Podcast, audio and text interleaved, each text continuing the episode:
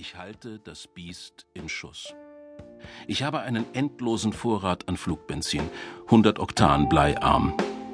Ich halte nach Angreifern Ausschau.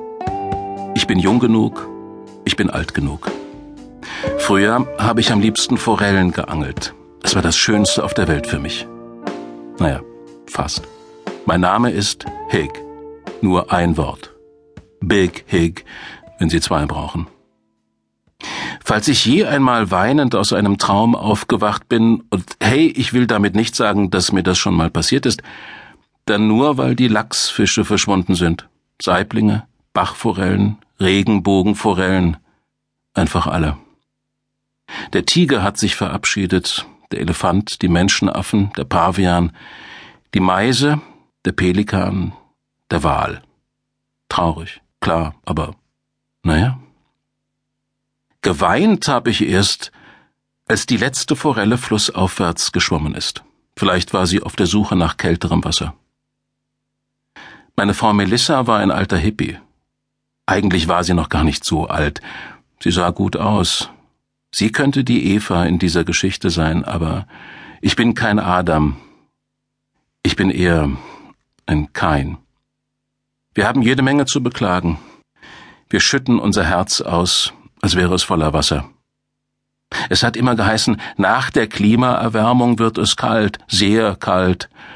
Ich warte bis heute darauf. Immer wieder für eine Überraschung gut, unsere liebe alte Erde.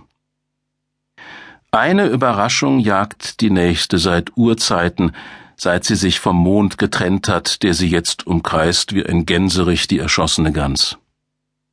Es gibt kaum noch Wildgänse.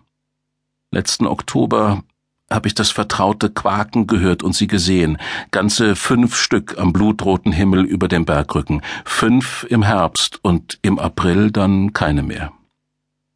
Wenn die Sonne nicht scheint, pumpe ich das Flugbenzin per Hand aus dem alten Flughafentank ab. Außerdem gibt es noch den Tanklastwagen. Alles in allem mehr AV-Gas, als das Biest je wird verbrennen können. Vorausgesetzt, ich beschränke meine Aufklärungsflüge auf die nähere Umgebung.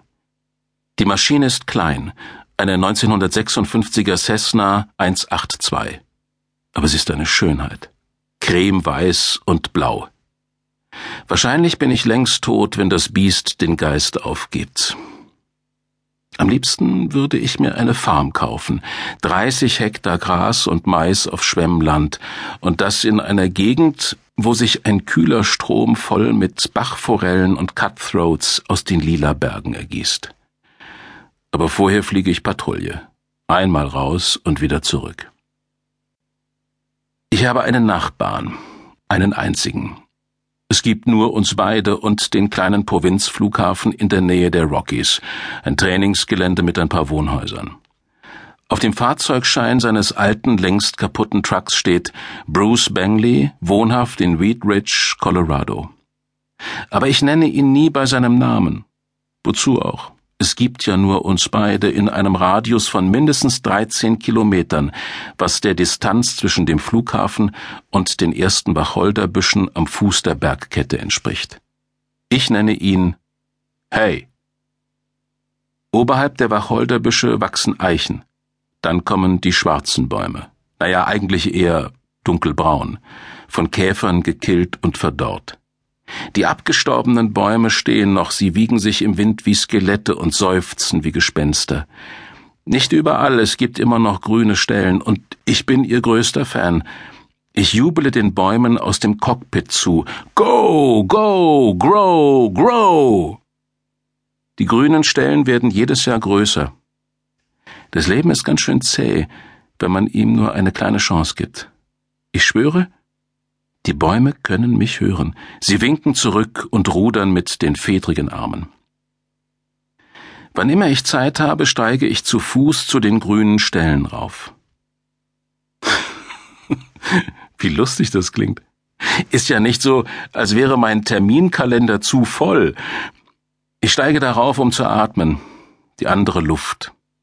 Dabei ist es da oben gefährlich, aber ich habe Elchspuren gesehen, relativ frische falls es überhaupt noch Elche gibt. Auf keinen Fall, sagt Bangley. Ich habe noch keinen Elch gesehen.